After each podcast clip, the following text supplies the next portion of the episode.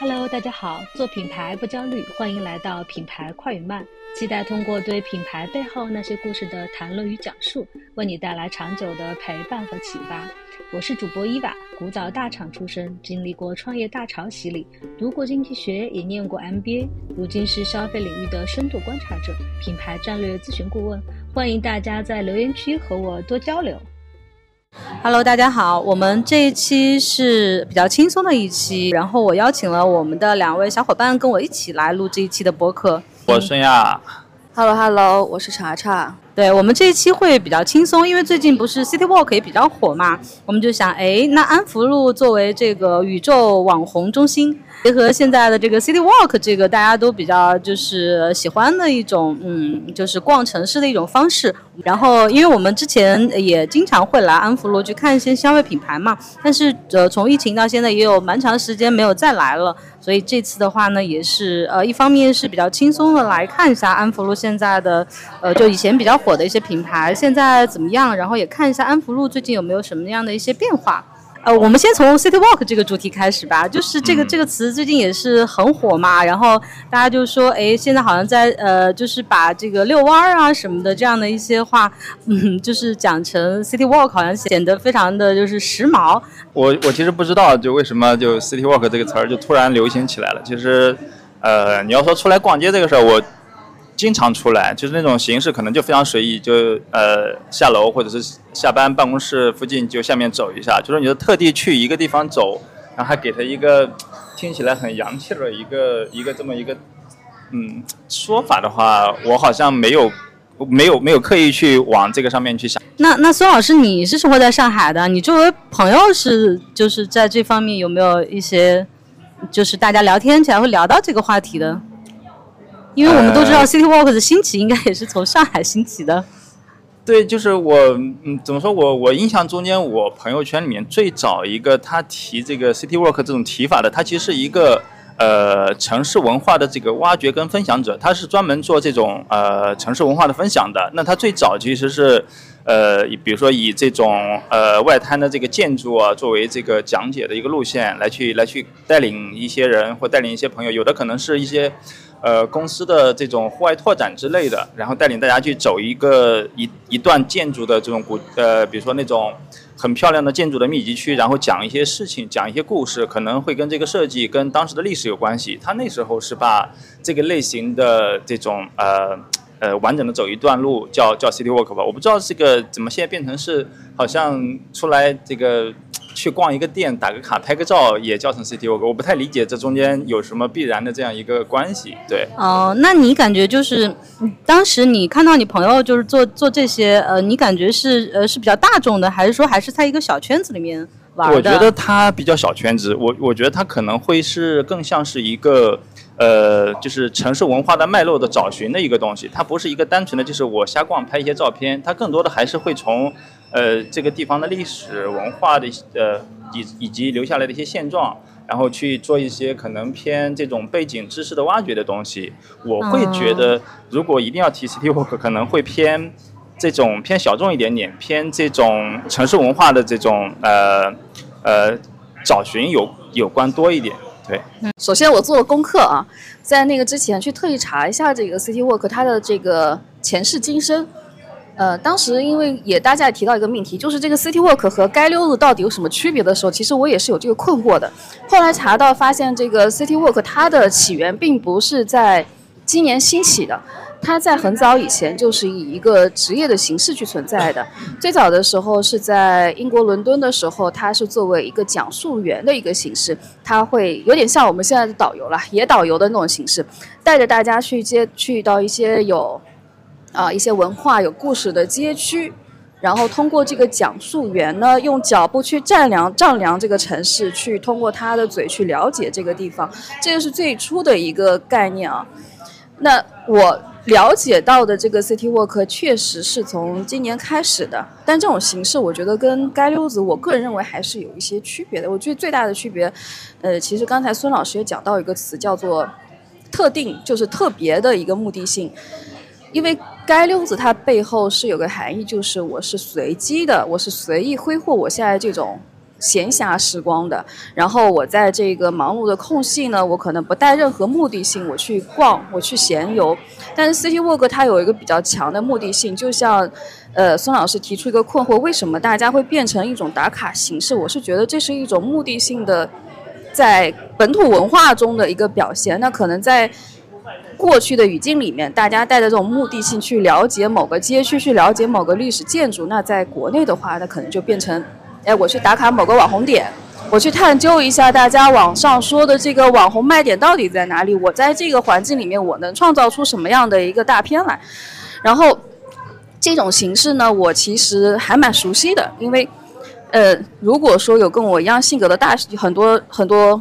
比较有闲暇时间，比如说我大学的时候，我特别喜欢干的一件事情就是会提前找好攻略，因为我在杭州上学嘛，我可能会提前找好攻略，比如说大马路，我会提前了解到这个街区可能有很多它特色的饮食啊，特色的一些景区，然后我会带着这个目的性，会提前准备好，穿好舒适的鞋子，会带好自己的水，我带上自己的包，会特定选择某一天，我直接去到大马路，我去逛一整天。那现在回想起来，可能就是现在比较流行的一个说法。叫做 City Walk，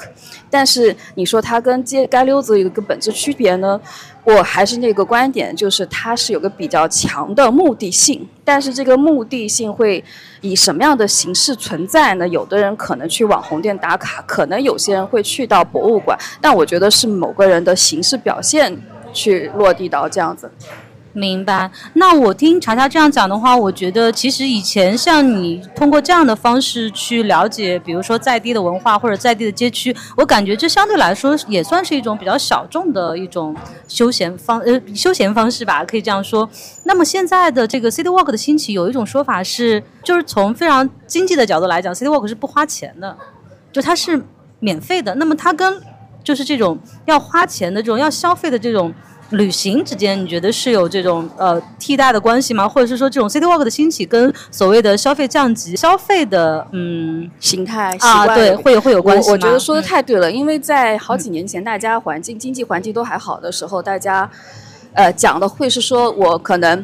这个暑期，我这个月我可能去到外国的呃某个热门景区，我去旅游了，我可能去到某一个这个国外的某个冷门，甚至我可能去到一个呃。开销非常大的一个地方，在几年前的这样，大家是以这样的方式去讲述自己的休闲方式的。那在疫情开始之后，也出现了一个这个城市露营的概念，我觉得已经是属于降级的第一梯度了。从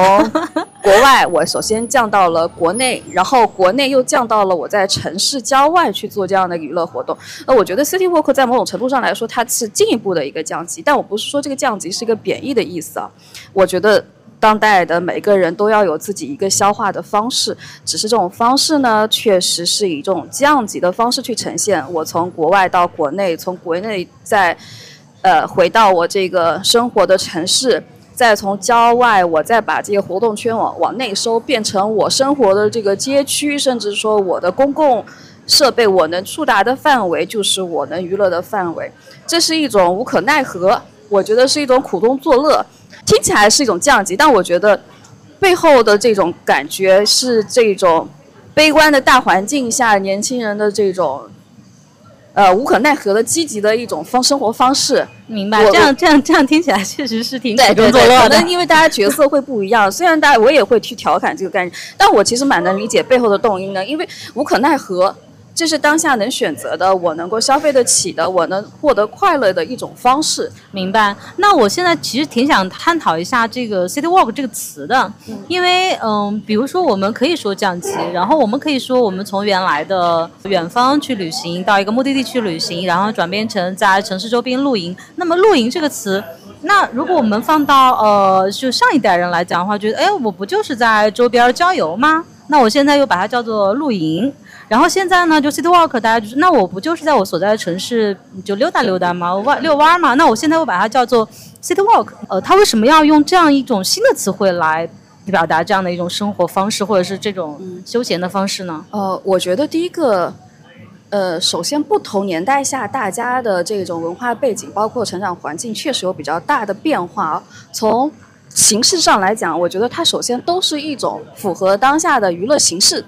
那是符合我现在的消费的一个能力，我现在能做的这个事情范围内，包括我的时间的要求，我的这个能出行的这个范围的要求。但是我觉得从根本上考虑呢，City Walk 这个娱乐方式跟过去有最大的一个区别就是，过去它是在一个比较紧密的社会的关系里，比如说八零八八八零后，你们小的时候，呃，你们有一起成长的这个社区。你们有一起成长的学校，你可能从学校出来之后，你回到自己的社区里，又有熟悉的朋友，所以你在这种特别紧密的关系中，你可以找到一个机会，你出去去寻找新的环境。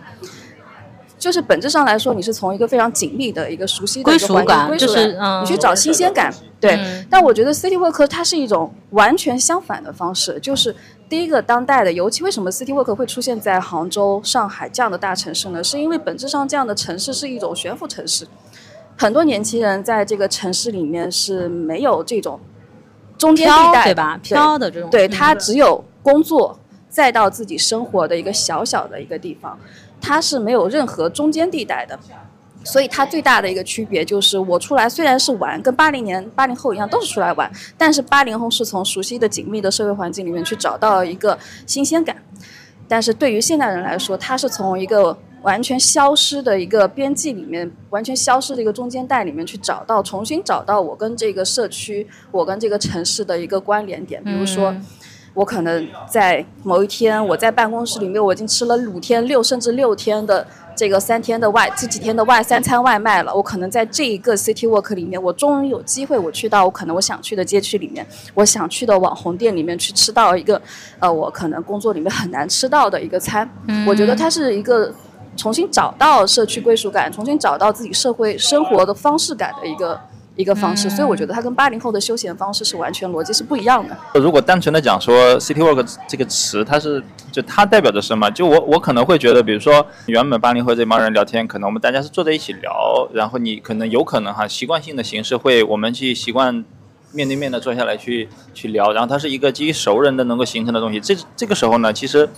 它可能不太形成，能够形成现在，呃，就跟现在的年轻人，他喜欢，比如说我自己出去转，然后呢，但我出去出去出去去转的这种形式，我要找一个让别人能看得懂我今天是干了什么事儿。他所以，他可能会找一个带有很强共性的这种这种词语，大家都能看得懂你是在讲什么。然后实际上这些人在线下有没有交流，或者在真实的人际环境中间有没有交流？他用这么一个词来去串起来，就是时空。空间之外的人对这个事情的一个认知，它变成是说，我我我我要在你的那个发的这个动态下面评论说你今天去干了什么事儿，跟原来的这个呃熟悉的人们环境下，我们一起呃吃顿饭聊聊天聊的这个东西或者交流这个东西内容可能不太一样，就它表现出来的形式也不太一样。对，说到这个点，那我忽然想到了，就是说其实我们做这个，比如说我的 City Walk，就是我我去了一个地方，其实也会。在网络上引起一定的传播，就是说，他我们所做的这个行为不仅仅是就是自己的一种休闲，同时我们也希望它是具有一定的社交属性的，对吗？就是我希望它能够产出内容。好像，比如说我在朋友圈我可以发，是吗？我可以发小红书，然后我可以在网络上就是也可以塑造一定的这个自我形象。因为就拿刚才讨论的这个问题。它跟八零后或者是在早些年大家去周边玩有什么区别？也一样的。回到比如说八零后小时候或者九零后再小的时候，呃，比如说我全家人去公园玩了，我去外地去游玩了，那我们回来是不是肯定会以自己熟悉的方式，我跟我自己社区的小伙伴，哪怕我口口相传也好，哪怕我打电话闲聊的时候，我都会提到说我去哪里玩了，然后去做一个分享，去作为一个社交的一个呃谈资。我觉得这种形式呢，呃，在任何一个时代它都存在。是是的，是的。只是现在因为有朋友圈的存在呢，让这个形式变得非常的无处不在，非常的典型化。我觉得形式都是一样的。我爸，我我爸，我家里人带着我们小的时候去趟动物园，那恨不得我整个村里的人都知道呢。到这个就一个很小的点，可能就是过去呢，你可能你你出去玩以后，如果家里面条件还不错的，拍完照片，那么冲出来，可能过段时间你会跟朋友分享一下那个照片。现在是不是我就随手就就发出来了，对对，立刻就可以看到，就可以看到。所以就就它最终其实还是会被那个社交的或者是偏传播那个属性给放大吧，我觉得是。对，所以我们今天为什么就是来到了这个呃安福路？其实也是，就是安福路它也是一个就是线下的一个打卡点。同时，我们提到安福路可能会讲到非常多的网红店，然后会讲到它跟小红书的这个嗯结合啊，就线上线下的这种传播啊等等。那所以我们就选择了这个安福路来作为我们今天 City Walk 的主主角。我记得安福路好像是在二一年吧，二零年、二一年那个时候是最火的。那到现在也有很多人说安福路现在已经不火了。那孙老师，你你你印象中安福路是什么时候火起来的？那它现在就是你你观察到的，它现在还是一个上海就最火的一个地方吗？就我我回答这个问题之前，我先解释一下，就是说其实我我本身不是一个就是说对哪个地方火跟不火有特别敏感性的一个人，就是。就当我知道安福路火以后，我我来以后，其实那个时候安福路，比如说画眉、那个原力飞行这些店已经是就是开的到，就是已经是开了一段时间了。那我我对安福路最早的印象是大概是在一五年、一六年的时候，那时候我们有一帮那个玩那个城市单车的朋友，就复古单车的朋友，然后我们那时候会经常来这骑单车。那其实那个时候来安福路骑单车，其实。它不像现在这样子，就那么的拥挤，会有那么多人拍照，然后马路边停了很多车。就我们那时候骑单车，比如说在晚上或者是下午稍晚一点的时候，它会非常的安逸跟舒适。然后在安福路，呃乌鲁木齐那个路口有几家咖啡馆，是当时相对比较偏文一点的咖啡馆，就是你在那里可能能碰到一些，因为上在上戏。呃，戏剧大厦这边就呃活跃的人，但那个时候的安福路其实可能没有，它不是呃这个这个现在这个意义上的网红吧，就它那时候可能更多像是一个上海很安静的小马路。明白。那差不多呃。一，比如说，如果是我的这个习惯，或者是我认知的这个偏那个阶段的网红，网红或者是经常去的地方，我可能会，呃，第一个会想到新天地。就一五一六年的时候，我们会经常往新天地跑，然后有些新的品牌或者有些很酷的东西都会在新天地先出现。嗯。然后我对安福路的印象，真的就是，就是怎么在疫情之后突然之间说就火了，然后那个原力飞行的这个咖啡馆一开，然后画眉的店，我我其实坦白讲，我其实。那个时候我并不知道画眉是一个什么样的存在，我完全不懂，我只是看到了这种建筑设计，呃，就它那空间设计就很漂亮，我觉得好像很好，但其实我并没有去真的去线下去探索过。然后对安福路的这个所有的印象，其实就是，呃，疫情之后，然后它火了，火了，然后去跟着大家开始聊，会过来看一下。明白。对，现在的安福路，我我正好前呃。一个礼一个一一两个月前吧，啊不，一个多月前，我跟一个朋友聊天，就是他会比较偏年轻一点点，就他会比较的，呃，就是城市生活方式的东西，他基本上都有涉猎。然后我们就聊，他就跟我说，他说我现在都不去安福路。我问他为啥，他说他觉得安安福路很闹，就是他不是原来那种，就是说他可以，呃，就像很多条上海小马路一样，他可以安安静静的待在那里喝喝咖啡，跟朋友聊聊天。安福路现在变成是，呃。在他看来就非常讨人厌的，就是很拥挤，到处都是人拍照，你没有办法好好的坐下来喝杯咖啡待一会儿，或者是我骑个自行车过去都有可能会被别人拍个照片啥的。因为他就有一个事儿，他就因为有一天骑自行车从这里过，而且那天他那个就是穿的很特别，跟那个自行车搭的特别好，然后他就被别人拍了很多照片，然后是被街拍的，拍了照片拿去卖了，是他一个朋友看到跟他讲说，他说我才知道。那就因为这个事情，他说我觉得我对那个地方开始就讨厌，我不要不愿意去那个地方。就他现在的活动范围，可能大概率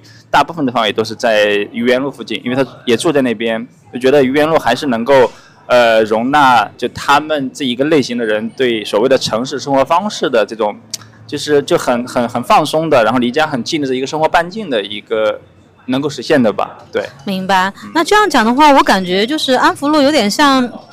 我们通常说的一些小众品牌，就是首先是一些小众的人群可能会就是非常的就是喜欢这个品牌，支持这个品牌。然后当这个品牌被大众所接受之后呢，这些小众人群往往会抛弃这个品牌。这个安福路给我的感觉就跟这个挺像的。是的，是的。对。然后我我是看到之前说这个武康路是在安福路之前是是网是一个网红街道，就是武康路红的是比安福路要早的。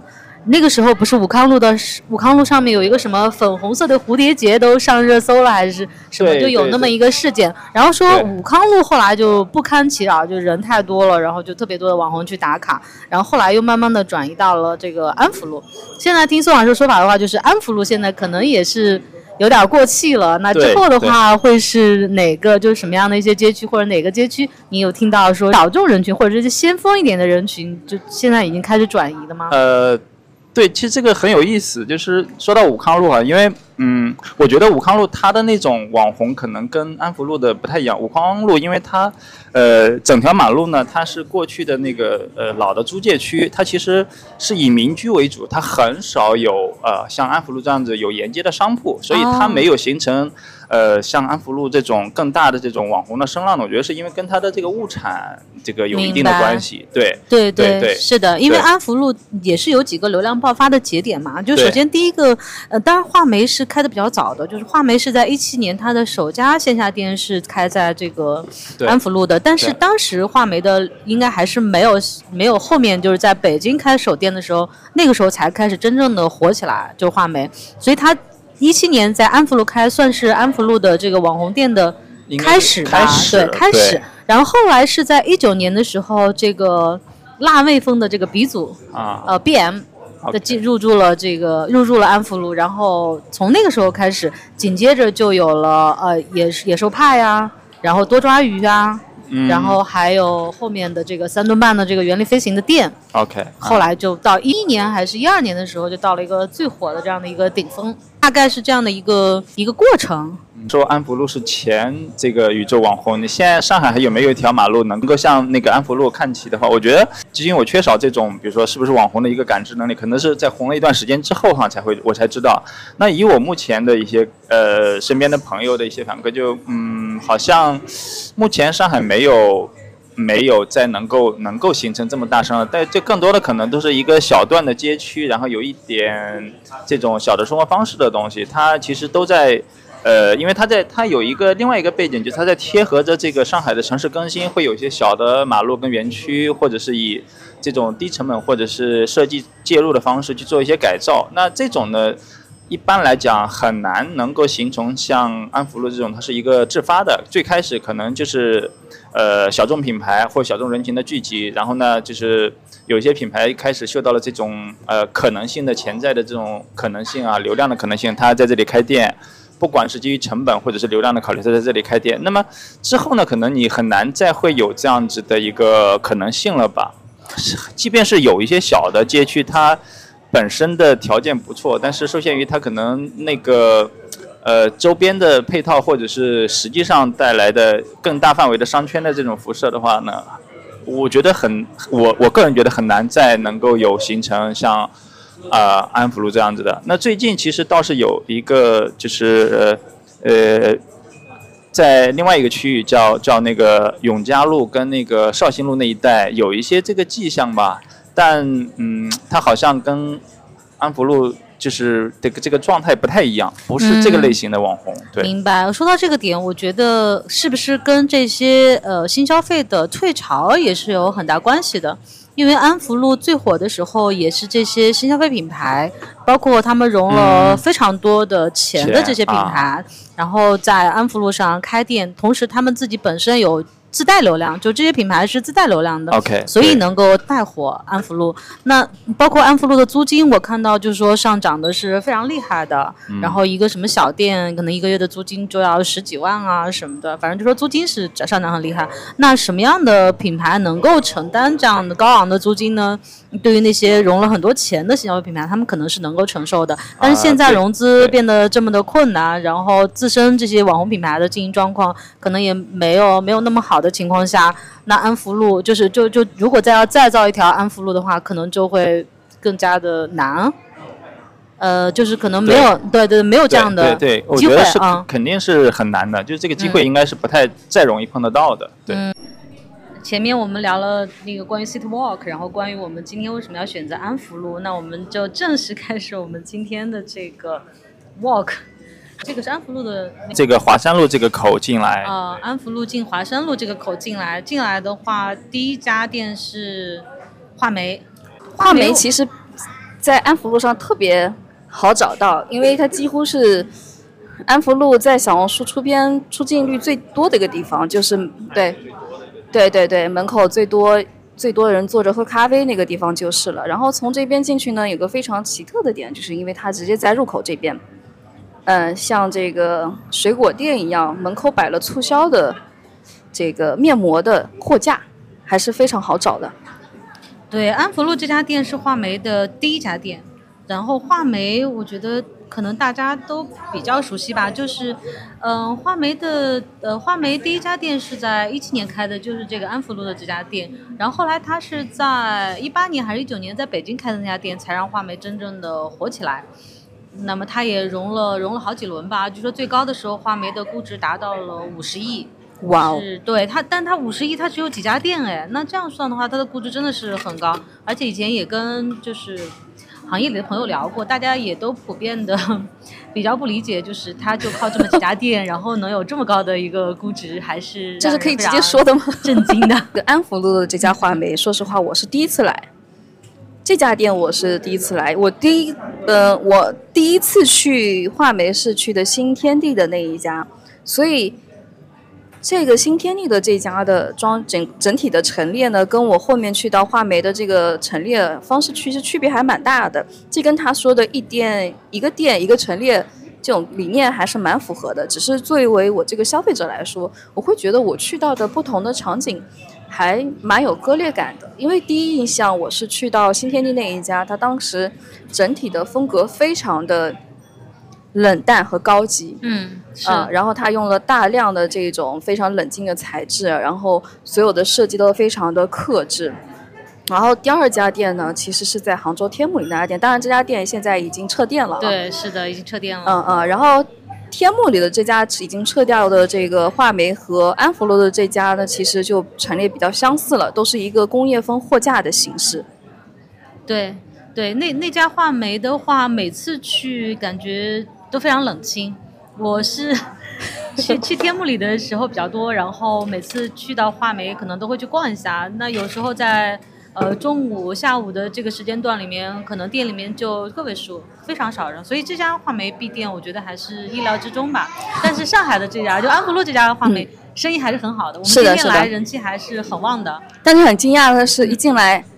我们一个拐角就看到了一个搪瓷盆装的这个 货品，其实还蛮意外的，因为跟我印象中画眉的这个风格陈列还是区别蛮大的。嗯，对，它这家店的话就，呃包括它这个搪瓷盆来装这些小样，包括它用那种，呃八九十年代的那种瓷片儿贴的那个装饰，就是让人一下子想到了八零后、九零后小时候的那种一些风格吧。嗯，然后包括一进店，它有非常像这个超市的这种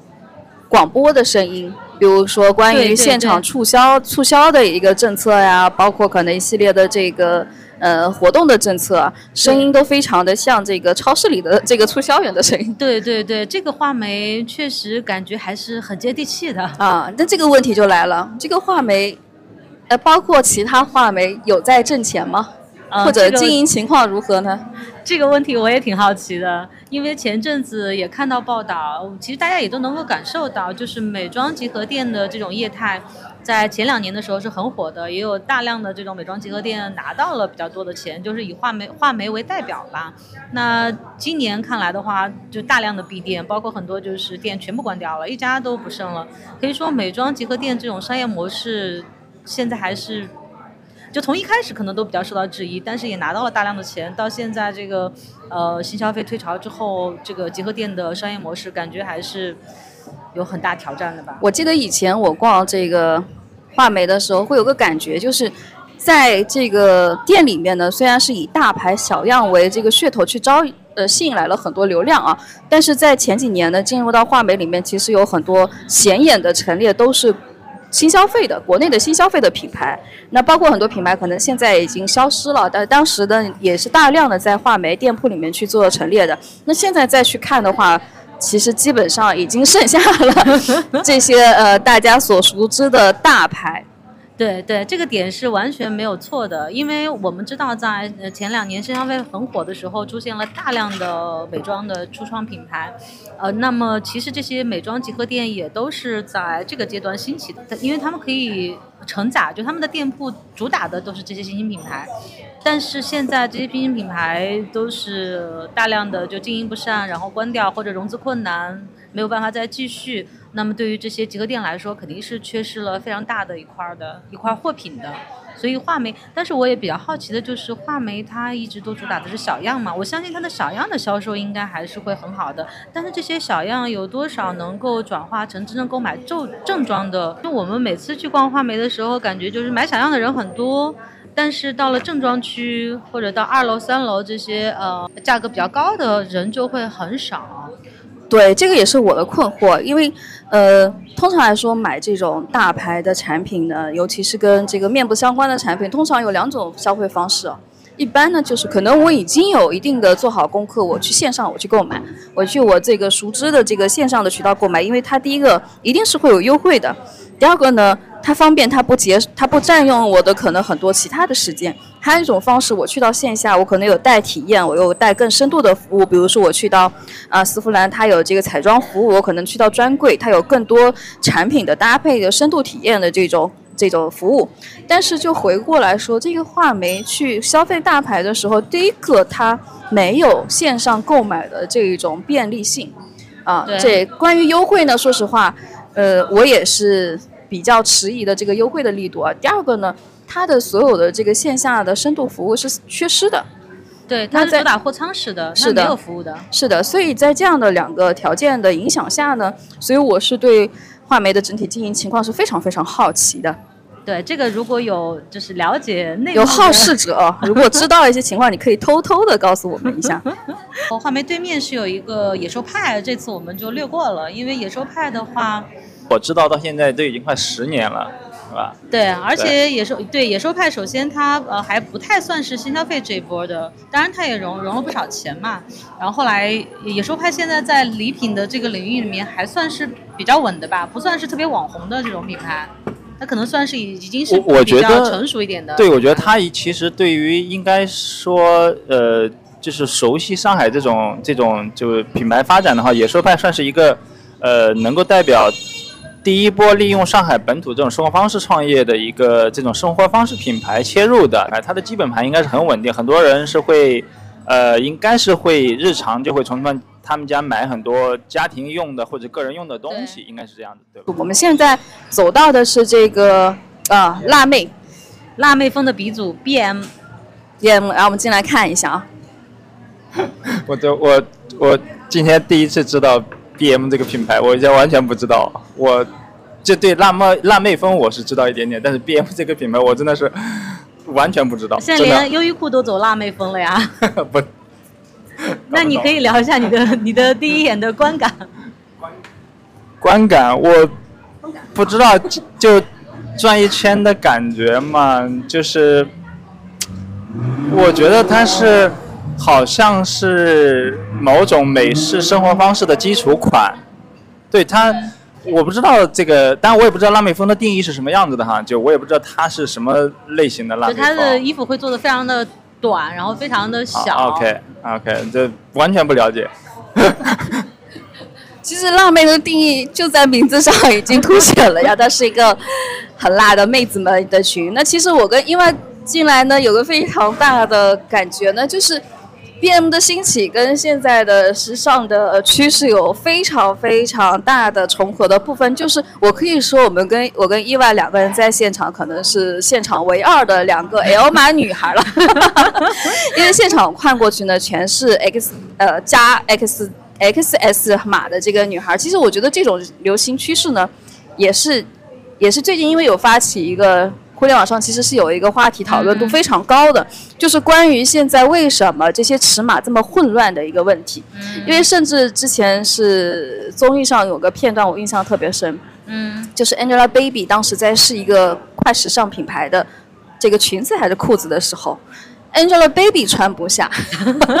这也太夸张了吧？对对对对，所以你带着这个困惑，你会想说，为什么码会做这么小呢？你就来 BM 看一下，你就完全知道了。这里的尺码堪称是童装的尺码，嗯，然后包括这个风格呢，也是相当的青春啊。当然，这个你进来的时候，我个人最大的感觉就是这个整个场的非常的大杂烩。对，是的，我我的第一感受就是像个旧货市场。啊，我我的感觉就是很很我会我的我的我是思绪里非常混乱，因为第一个它现场有很多啊、乐队的一些张贴的海报啊，包括播放的音乐，它全都是呃垃圾摇滚、英伦摇滚的这些经典的乐队啊，但是它的服装上全是鹰啊。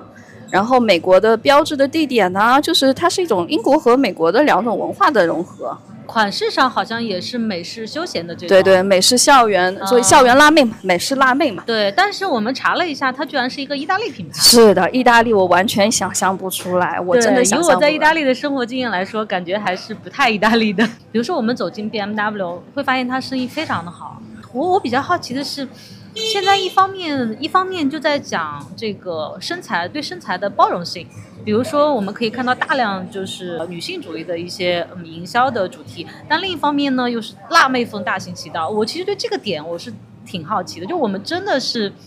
我们真的是现在是强调身材包容呢，还是我们其实还是这种单一的审美，认为是瘦的或者是说这种小码的才是好的？这所以说这个点是我最最想要知道的。啊所以我觉得当代女性为什么会痛苦呢？就是因为时常处于这种纠结的状态，因为可能在比如说在小红书上，它的这个流行的这个意识形态，它是以女权为主的，它可能包容更多的身材，但是你换一个更大众流量的一个这个这个媒体平台，比如说你去抖音。比如说，你直接到线下的大流量的这个线下的一个商超，你就会发现，其实主流的意识形态它还是符合我们现在看到的，就是因为我觉得这个钱在哪里呢？最重要的钱流向哪里呢？这可能代表大部分人的意识形态。没错，我完全同意。就是说，有时候感觉是非常割裂的。嗯，这个问题我就想问一下孙老师，你作为男性，你会存在一些 身材焦虑，或者是你这个服装消费的一些这个选择倾向吗？点就是我我我其实挺怕自己，就是如果比如说哪天没有管好，吃成一个肚子很大的胖子，这个是我自己是接受不了的。那那我能提个问题吗？就是啊如果男生他身材可能不在这种审美下的，他可能肚子也变大了，身体型也更肥硕了，那这样的男生他会消费什么样的服装品牌呢？呃，我不知道，但我能看到的大多数人，他在这个如果他已经变成是一个胖子，肚子很大了，他可能真的就是 Nike、阿迪或者是偏运动的这些品牌吧，因为对他来讲对优衣库都不一定会选的哦，因为就是他可能会选更大码的，比如说就是更街头一点的这种可能性的，或者更大码、更休闲一点的这种吧。我我觉得是这样子的，对。嗯，所以就是接着刚才的来讲的话，就刚才查查说的，呃，钱钱在哪里？就是大家到底花钱买了什么？包括我们之前做一些呃，比如说是功能性食品啊，或者是其他的一些领域，我们会发现。我们会发现，其实你还是在嗯品牌的功能性上，还是依然要强调瘦这个概念。是的，对，就对于女性来说，瘦是一个，就在当下肯定是一个最刚需的一个概念。是的而不是说我强调这个东西健康也好，或者我强调它零糖啊或者什么的，这些好像还不构成一个最强有力的卖点。对对，我觉得这个这个看法呢，并不是说大家呃，如果说有相关的这个品牌从业者呢，并不是说让大家说是放弃这个呃更平等的一个口号啊，只是说到底在哪里，你们要的到底是什么？那如果说你要做的是更更更下沉的，或者是你更要看到直接数据的话，我建议你慎重选择关于这个平权啊一系列这个更新的意识选择的这个问题。我为什么会讲到这个话题呢？也是因为我看到某些内衣品牌会号称包容性，但是它实际做出来的产品是非常不具有包容性的，啊，比如说内外。内外，对，我觉得她是非常适合纤瘦的女生，就哦所以不管她的营销怎样讲，nobody is nobody，但是她是实际上她所销售的产品并不能代表她所宣称的这些概念也好、理念也好，或者是她的营销主题。是的，是这个我很支持，因为内外她选择的这个代言人，第一个是王菲是吗？呃，杜鹃，啊，第一个是杜鹃，后面是王菲，王菲。我觉得每一个品牌它选择的代言人，它某种程度上就代表了它整个的品牌价值观的一个选择。那再去看内外他选择的这个代言人呢，其实基本上的形象呢都是零码女孩，是零码。对，零码是的，对对对。虽然在某种程度上我是蛮喜欢内外他喊出的一些口号的，但是回过头再去看他的口号跟他的这个代言人的一个画面结合的时候，会有比较强烈的一种不适感、冲突感，就是割裂。嗯，对对对，我会觉得，呃，如果说这个代言人他是王菊。那可能我会更喜欢一些，可能更符合他所说的这种包容的值包容的这种价值观的提炼。所以，同样的回到这个意识形态的选择问题啊，无论你选择什么样的一个意识形态，你去作为你的品牌的一个价值观的一个导向，但我觉得首先你得统一。对，是的，这也是这也是我一直在就是我在想的一个点。就当然你说的，比如说王菊，那这就不符合内外的目标客群，就他们的目标消费者根本就不是他们向往的，也不是这样的一个形象，也是。对，所以我觉得从做生意的角度来讲，千万不要贸然的去选择所谓大码女装也好，或者是所谓的包容性也好。选的时候是挺爽的，对，做起来可能就不是一样的感觉了。是的，接着往前走就到了三顿半，三顿半这个天气太呃太热了，我们坐下来休息喝个咖啡吧。是的，嗯嗯，我们来看一下，哇，三顿半的这个它的价格其实还蛮高的耶。那。这个普通的冰美式是三十块，正常正常，和星巴呃比星巴克略贵一点，比星巴克略贵。然后我点了一杯特调是四十多，然后我们的茶茶被这个五十八的特调吓到了。No No 的，我接受不了，我除非我去酒吧喝这个，我才能接受这个价格。我跑到咖啡店这个价格我是接受不了的。我觉得五十八这一小杯确实还是价格还是蛮高的。对，嗯嗯嗯。不过现在的这个三顿半的原力飞行这个店，好像跟我们上一次来的时候，就最就刚开的那个阶段很火的时候比比起来，人流量是少了蛮多的。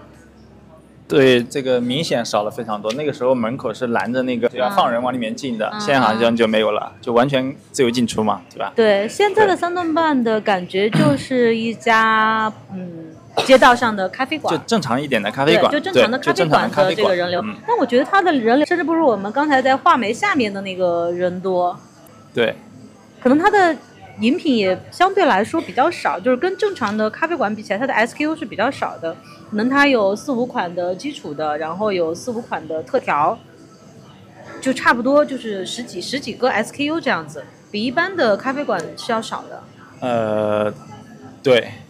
而且价，而且单价也不低。主要其实我觉得，就它单价是高高的。对，单价是比一般的，就是特别是在上海这样的城市，呃，非常多的咖啡馆，它比起来的话，它的咖啡是价格是比较高的，是比较高的，对。嗯，墙上依然是在销售它的一些经典的产品，这个好像没什么变化，还是原来的那些产品在销售。嗯，那我作为三顿半比较，呃，应该算是比较。程度比较深的用户吧，因为我有购买这个三顿半胶囊咖啡的一个习惯。我最大的感觉就是，第一个，这个线下门店呢和两年前是两年前啊，其实是没有什么区别的。第二个感觉就是，我作为一个有一定消费习惯的用户来说，我进到现场其实是有一些的。失望的那失望，失望主要是在哪里体现呢？就是因为三顿半在线上的它所有的营销的物料也好，它的视觉上，它的各种玩法上非常丰富。然后它在线上有很多新品去做展示，但是这一系列的东西呢，在线下并没有去做同步。对，是的，还是以经典产品为主，没有看到什么新品。对对，所以就是对于一些如果呃想去到线下空间三顿半线下空间去探寻一些他们的产品体验也好啊，然后更多的去感受他们产品也好，其实来的意义不是特别大。对，我觉得其实你不会感受到它的产品怎么样，因为它所提供的这个饮品也是现磨的，对，并不是使用它的产品来做的这个调饮。对对对，因为它其实线上有大量的新品，包括我今天还特意去询问了，因为看关注到他们的店铺上其实上了一个茶的冻干粉，我其实是非常想在线下去做一个体验，哪怕我喝不到，我也希望能够亲手去看、去触碰到这个产品。但是很可惜呢，这些新品。基本上在线下是看不到的。我也询问了相关的工作人员，他们说是没有去做这个同步的，这个点还蛮可惜的。对，所以这个店感觉跟三顿半没有太强的关联性，就是感觉它现在就是一家咖啡馆，形象门店。如果你说形象门店的话，好像跟品牌品牌的关联度同步性不是特别好。对对，是的，就三顿半原原先可能给大家留下比较深的印象的。嗯，就是除了它的包装视觉之外，还有它的呃那个返航计划。嗯，对，嗯，对。然后，所以它这个店当时做的时候，据说也是采用了一些环保的概念。嗯嗯，嗯，但现在现在走到店里来的话，就不太能够有这方面的感受。是的，是的。哦其实我觉得还是挺可惜的，因为它线下空间地方又非常好，然后整个空间设置的其实包容度非常好，它完全可以在这个空间里面有更多的一个内容上的设置。嗯，包括最基础的，至少这个产品最好是有一个同步更新吧，希望有这个期待。对，所以如果是品牌形象的话，我觉得这个店并没有去强提升它的，或者是说去强化它的品牌形象。但如果说销售的话，那这个店更不可能能够起到什么作用的一个销售的网点。这个其实，这个店嗯嗯，这个这个形式，这个是我觉得对于很多品牌的创业者来说，也是一个小小的一个警告吧。嗯，如果你没有准备好，长期去做这个运营工作的话，不要擅不要轻易的去开始这个事情，因为它可能如果说你在运营不好的情况下，可能会对品牌有不好的一个影响。嗯，我觉得三顿半如果将来想要去丰富它的业态的话，有可能把这个咖啡馆独立出来，成为一个线下的连锁品牌，这个倒是有可能的。但是如果说是跟它的零售品牌捆绑的话，我觉得好像没有什么太多关联。就我的感受也是跟你们是差不多是一样的，就是，呃，就我个人来讲，我就对三顿半的咖啡其实没有我的消费频次是很低的，就是大概只买过几次它这种，呃，那个咖啡粉的那个小罐的套装。呃，它的门店也是，我就来过三次，然后只有一次我是带了它那个叫嗯八号的就特别号的那个咖啡回去的，所以其实你说会让我比如说跑呃就是跑过来单单独来这边喝一杯咖啡，我好像觉得嗯它它是一个是一个很棒的空间，但我可能真的不会跑这边来喝一个咖啡，所以当它作为一个呃线下的咖啡店存在的时候，它大概率也就是只能够呃吸引它这个附近的人哈。会对我这个我觉得也是？就它如果是要做一个咖啡馆的品牌的话，那么他一定要有自己主打的或者它的特色的产品。那对对那现在的话，它仍然是大家是觉得，哎，这是三顿半的概念店，所以我来一下，而不是说它是一个有特色的咖啡馆，我来来一下一下。，对的嗯，对的，对它的所以它的逻辑还是不一样的。它逻辑是不一样的，就大家来可能只是因为说哦，三顿半有一个线下的店，我来打打卡，或者我来看一下，我我知道它是一个什么状态。你说真的是会天天来这边喝咖啡吗？我觉得除了这附近的人，大概率不会有人就是真的跑过来喝咖啡吧。那如果说我要去就喝三顿半的咖啡，这些比如说一到一到七号的，那我可能线上买就很方便，对吧？我大概率不需要来店里面消费来去买这么一个，